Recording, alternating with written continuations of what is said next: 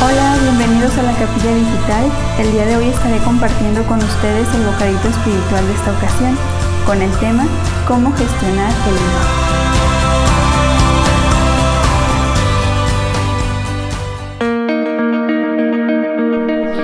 ¿Quién no se ha enojado alguna vez? Enojarnos es parte de la naturaleza con la que Dios nos creó. Sentimos enojo porque esta emoción tiene una función importante poner un alto ante una injusticia y poder defendernos cuando algo no nos parece correcto. Viéndolo de esta manera, el enojo parece una emoción inofensiva, buena incluso, y es que sentir enojo no es malo. El problema está en cómo decidimos expresar ese enojo. El apóstol Pablo lo dice, airaos, pero no pequéis. También el Señor Jesús sintió enojo, pero nunca pecó con sus palabras. ¿Tú cómo reaccionas cuando te enojas? ¿Qué haces? ¿Has ofendido con tus palabras?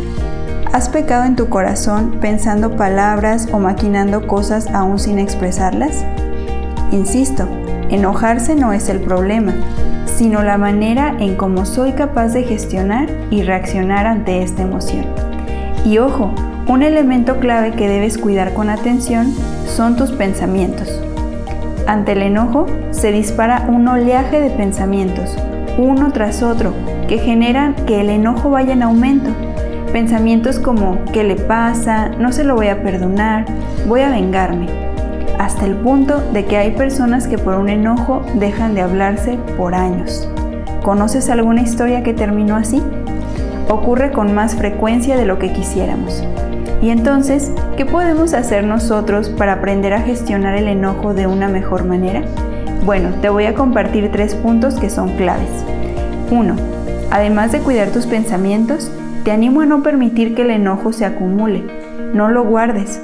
Al enojo no le gusta permanecer oculto y tarde o temprano termina saliendo a la luz, pero convertido en resentimiento.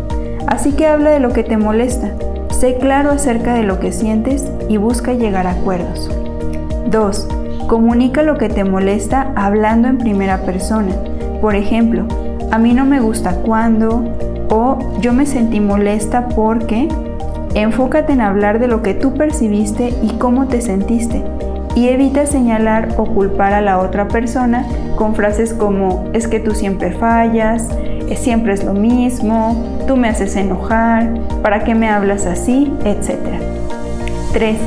Cuando algo nos molesta, también resulta muy importante estar dispuestos a escuchar al otro con el objetivo de comprenderle y no de responderle. Ahora, si ya reaccionaste de manera impulsiva y ofendiste a tu hermano, pide perdón y aprende de los errores. Así que hermano, ¿qué harás la próxima vez que te enojes? Pidamos a Dios sabiduría para saber vivir esta emoción conforme a su voluntad. Dios les bendiga.